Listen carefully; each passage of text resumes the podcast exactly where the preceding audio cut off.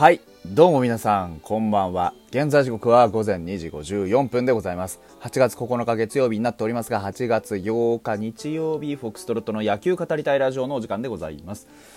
皆さん、今宵もよろしくお願いいたします。はい。ね、2週間とちょっとの激戦を終えて、オリンピックは無事閉幕いたしました。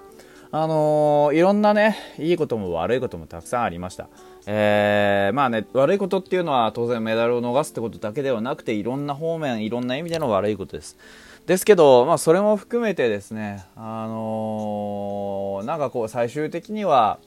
まあうやむやなままやってよかったなっていうふうにこう巻き込まれるのだけは避けたいなと僕はかじ、ね、始まる前には思ってたんですがでも実際やってみたらやっぱり、あのー僕は心の底から、うんまあ、やってよかったんじゃないかなっていうふうに思いましたね。うん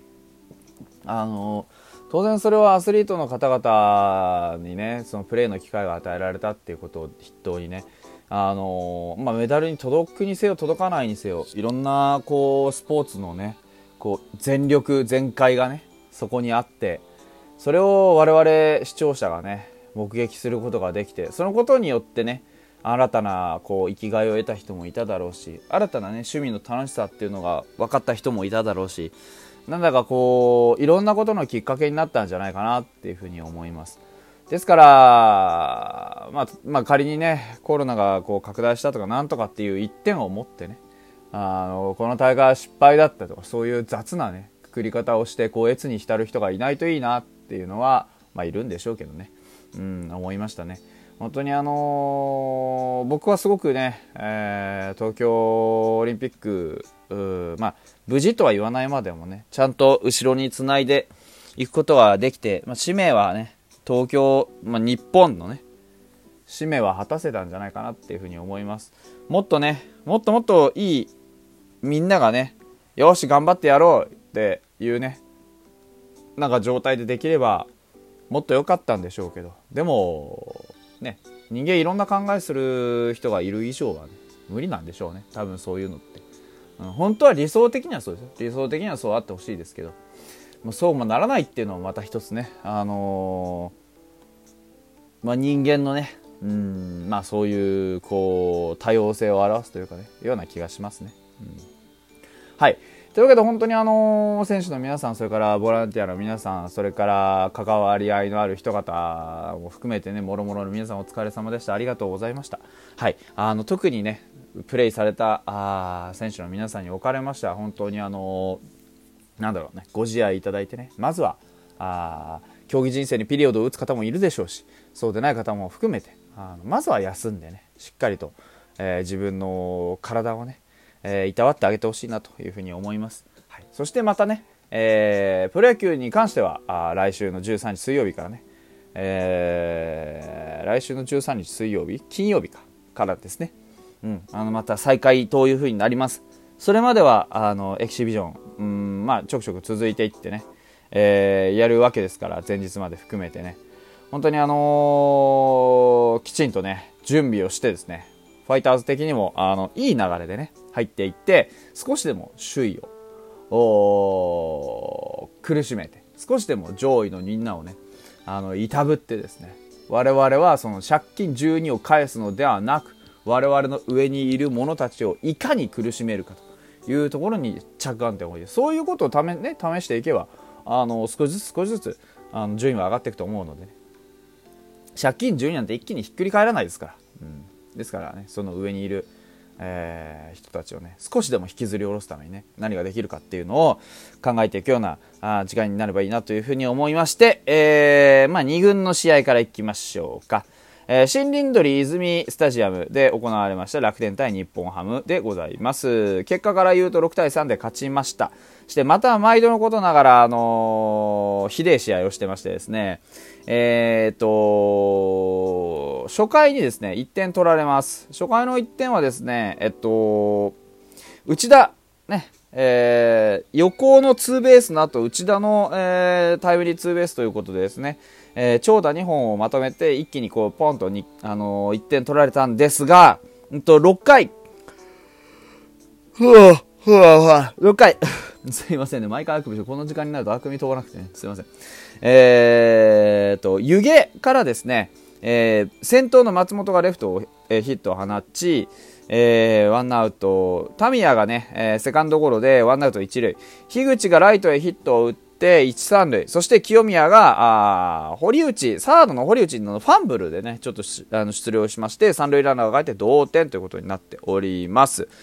えー、逆転までいければよかったんですが、今川が空振り三振、谷口がヒットを放って満塁だーってなったんですけれども、片岡翔斗が空振り三振ということでね、えー、ここは同点というところで。で、これで9回まで終えちゃうんですね。で、延長戦に入ります。延長の10回の表です。えー、まあ、あのー、ピッチャーが渡辺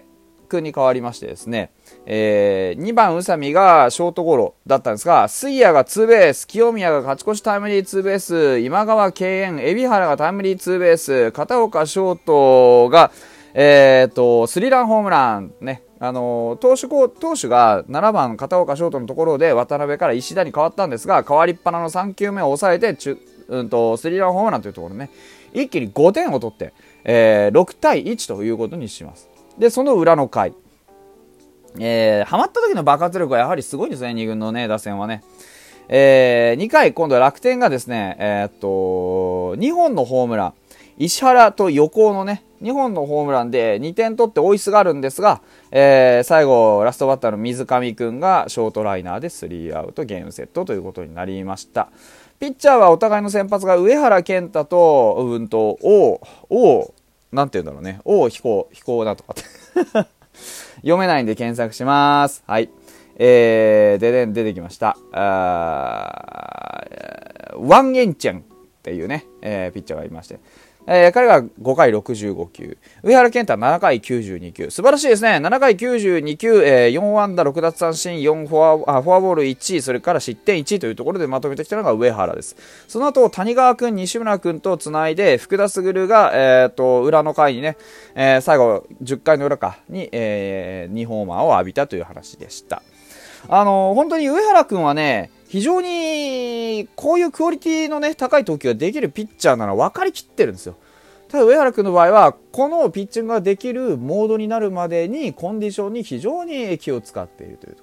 まあ、コンディションが整えばね、誰でもいいピッチングができるっていうのはそれはそうなんですが、きちんとね、やはり本当の意味で、あの、1年間このクオリティを維持できるという、そういう、あの、上原君でいるために、まあ、コンディションにもっともっと磨きをかけてね、えー、自分の体ときちんと付き合っていくという術を身につけてほしいと思います。まあ、君のようなサーを、えー、一軍は欲しております。というところで、えー、今日はね、あの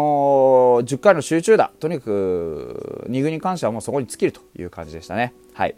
1軍は函館でした。あ結果4対4の引き分けに終わっております。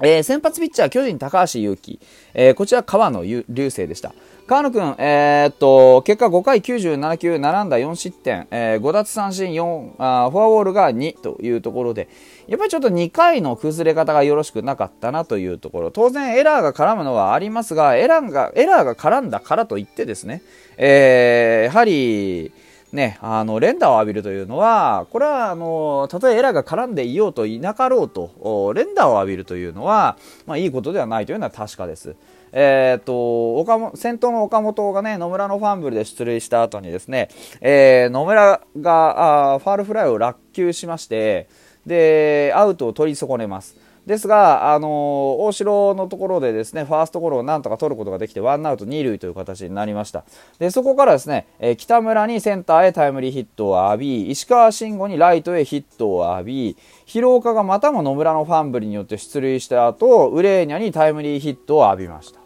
まあ、この辺のあのヒットの浴び方、えーまあ、その後もね、若林にはセンターにヒットを打たれたりというところでですね、これはあのウレーニャがちょっと半端な走塁をしてしまいまして、なんとかスリーアウトを取ることができたんですが、やはりことが起こった時にちょっと単調になってしまう。うんというのは、あの、川野君のあまり良くない癖だなというところは見てて思いました。あの、ちらっとね、最後、あの、僕出かける前にちらっとあの見たので、